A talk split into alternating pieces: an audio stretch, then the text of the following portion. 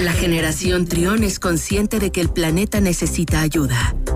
Los ingenieros en biotecnología, Nicolás Ángeles y Daniel Lira, nos guían para explicarnos qué podemos hacer por la Tierra. Miércoles de cero emisiones en Trión Live. Son las 12 del mediodía con 41 minutos y en esta ocasión está con nosotros el ingeniero en biotecnología Nicolás Ángeles. ¿Cómo estás, Nico? Bienvenido. Muy bien, Luis, muy contento de estar contigo y el auditorio. Oye, eh, en estos días pues es, muy importante, eh, hemos estado destacando la labor de la mujer en diferentes áreas y me hace mucho sentido el tema que propones el día de hoy, ¿no? Ellas que tienen la sensibilidad de los recursos, eh, que bueno, pues si nos vamos a al origen del hombre, pues es la mujer la que está también muy en contacto con la tierra. Eh, los, primeros pobladores, bueno, las mujeres eran las que eh, recolectaban, muy, muy pues en contacto con el medio ambiente y probablemente ahí está la solución también para muchos problemas ambientales, Nico. Exactamente, pues ayer fue Día de la Mujer y entre todos los aspectos que se han ido platicando, los lugares en los que han ido ganando pues visibilidad, está esta parte que, como bien comentas, es la parte ambiental y que posiblemente no todos hemos reflexionado, pero pues exactamente las mujeres han sido a lo largo de la historia, incluso no de, reciente, sino de la evolución humana, pues han sido parte muy importante de nuestra relación con la naturaleza, nuestra relación con el medio ambiente y, pues creo que hay que reconocer ese papel que desempeñan tan importante y también entender lo que están haciendo para no solo asegurar la supervivencia de la especie, sino también para pues, mejorar la calidad de vida que todos tenemos. De acuerdo. Y entre eso, pues... Sí, eh, lo que quería decir es que eh, nos vas a compartir algunos datos, algunas, mejor dicho, algunos perfiles de estas mujeres que están, pues, eh, ahora sí que poniendo manos a la obra, que son activistas eh, en América Latina y también en México. Exacto. Las mujeres son el primer respondiente, según la ONU, en administrar y, gestionar los recursos naturales, principalmente en los países en vías de desarrollo. Es decir, eh, África, Latinoamérica, todos estos países, es muy común que las mujeres eh, desempeñen un papel clave en la gestión de los recursos naturales porque muchas veces son las encargadas de recolectar agua, de, preparar la tierra para cultivar, de hacer infinidad de cosas que, pues están muy muy de la mano con los recursos y pues ellas eso les da, estar en contacto con ellos, les da una sensibilidad más allá de, qué es lo que está pasando, entender el medio ambiente y pues también entender qué es lo que se tiene que hacer para, para protegerlo.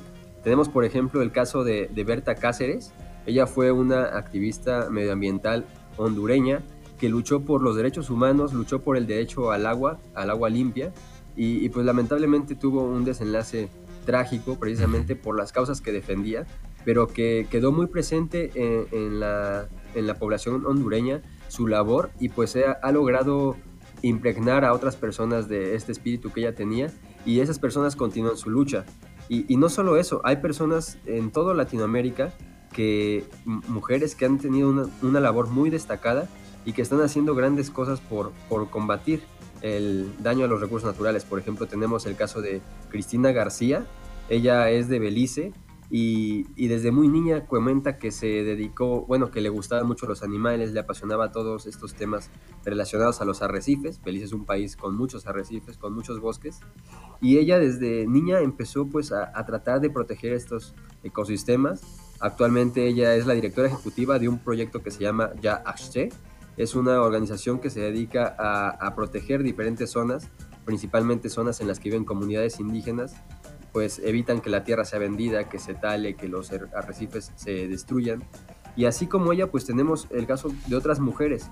Por ejemplo, tenemos a, las mujeres piangueras en Colombia. Estas mujeres normalmente subsistían, ellas y sus familias, a partir de que ellas se dedicaban a recolectar un molusco que vive en los manglares de Colombia. Este molusco se llama pianga. Esta, este, este molusco pues empezó a reducir sus poblaciones drásticamente y fueron ellas, las mujeres piangueras, las que se empezaron a dedicar a, implementar una veda para que permitiera que los moluscos pudieran otra vez reproducirse y pues poder asegurar la subsistencia de sus familias, de ella, pero pues también ayudar a mantener el, equilibrio del ecosistema. Tenemos, por ejemplo, también diferentes mujeres aquí en México que también están haciendo una gran labor. Este, y pues si quieres te comento un poquito. Claro, sí, por favor. Por ejemplo, tenemos el caso de Gille Bastida. Ella es una mujer de apenas 19 años de edad, es originaria de, de, padre otomí con madre chilena. Ella vivía aquí en México, eh, estuvo mucho tiempo en una zona vulnerable en la que pasaron años de sequía, después años de inundaciones, lo que la llevó a incluso a ser una desplazada por estas cuestiones medioambientales. Ella y su familia, al no poder ya vivir adecuadamente en donde estaban, tuvieron que emigrar y migraron a Estados Unidos. Y ahí ella está desempeñando un papel muy importante. Está unida a la organización Fridays for Future, que es de una organización de, Greta Thunberg. Eh, muchas veces hemos hablado de ella, es una activista también muy joven y, y muy reconocida y pues Gille Bastida está haciendo un papel muy similar pero en Estados Unidos, pero sobre todo enfocando esta protección del medio ambiente a los indígenas, a, darse cuenta, está, de hecho ella tuvo una ponencia hace poco en una cumbre mundial de medio ambiente en la que también plantó cara muy fuertemente a los líderes mundiales. Y pues igual que lo hace Greta Thunberg, lo responsabilizó pues por todos estos desequilibrios que se han generado a partir de muchos cosas como los modelos económicos que, favorecen al mercado, el colonialismo, la falta de derechos humanos, y pues ella está luchando también por eso, y, pues al mismo tiempo luchando por las mujeres, porque muchas veces las mujeres ya se encuentran en una situación vulnerable por cuestión de género, y, todavía estas partes del medio ambiente llegan a agravar esta desigualdad y llegan a, perjudicarlas todavía más de lo que pueden llegar a, perjudicar al género masculino. Por ejemplo, tenemos el caso también de Liliana Velázquez. Ella es una madre soltera de familia, se quedó soltera porque lamentablemente su esposo, que era también activista, fue asesinado porque ellos buscan detener el proyecto de una planta termoeléctrica en Morelos que va a inundar muchas partes. Entonces ella ha, ha seguido luchando junto con sus hijas por defender estos recursos naturales. Incluso su casa está pues cerrada completamente porque está en un programa de protección especial del gobierno. Entonces, pues podemos ver que es una mujer muy valiente, que no solo lucha por los recursos naturales y, por su familia, sino que también pues lucha contra las adversidades y, ha seguido pues siendo una persona muy importante en Morelos, en una organización y que tienen varias personas en contra de, estos proyectos que pues atentan contra la naturaleza. Y por último, pues quisiera comentarte el caso de Flor Daniela, ella es una niña de apenas 11 años de edad, vive en San Luis Potosí, pero es embajadora ambiental ya, ya ha recibido reconocimientos internacionales por su labor a favor de, la concientización para proteger la fauna y la flora, principalmente en San Luis Potosí, que es un lugar muy diverso, es una zona de transición entre el desierto y, la parte centro de nuestro país y tiene mucha riqueza. Y ella pues está apenas a sus 11 años defendiéndola y luchando contra intereses muy grandes, pero pues eso al parecer no, no ha sido suficiente para asustarla y, y está dispuesta a defender a todo esto. Bueno, pues eh, emocionante, conmovedoras las historias, eh, impactantes unas, otras también inspiradoras como la, de esta pequeñita de 11 años que, que, la edad no ha sido un obstáculo para, para ser una activista eh, y pues como dices, para proteger y para levantar la voz. Y pues nuevamente, nuevamente Nico, pues entender y, y probablemente cuestionar es lo que hemos estado haciendo mal, probablemente eh, las cosas eh, se han dado de una manera pues más, eh, de una manera más machista en el cuidado del medio ambiente o descuidado del medio ambiente. Y como dices, hace mucho sentido el que está la respuesta probablemente a una solución a proteger el medio ambiente pues sea la sensibilidad y el contacto que tiene la mujer con, con la naturaleza, ¿no?